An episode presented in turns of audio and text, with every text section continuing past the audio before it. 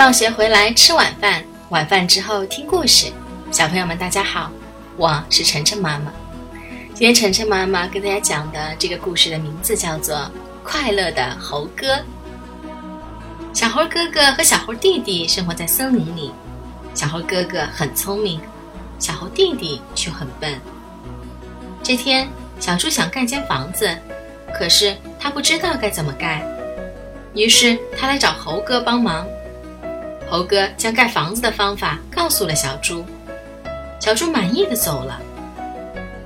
过了几天，小黄莺找到猴哥，苦恼地说：“猴哥，我想学唱歌，但是却连五线谱都看不懂，怎么办呀？”猴哥耐心的给小黄莺讲解了五线谱，小黄莺听了，高兴的飞走了。这天。猴哥靠在沙发上，悠闲地听着音乐。猴哥觉得小动物们最近好像很少来找他了。他随手拿起了《森林日报》，看着看着，他吓了一跳。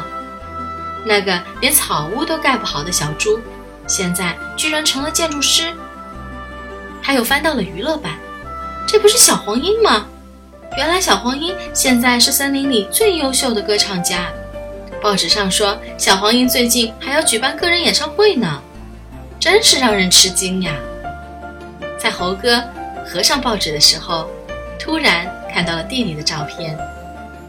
原来，笨笨的小猴弟弟现在也已经是一名出色的医生了。猴哥看着报纸，欣慰地笑了。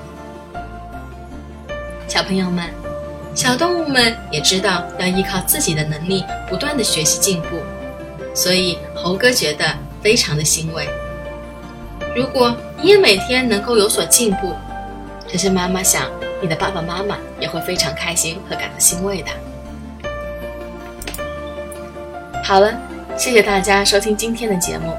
每周一到周五晚上七点，晨晨妈妈准时来给大家讲故事。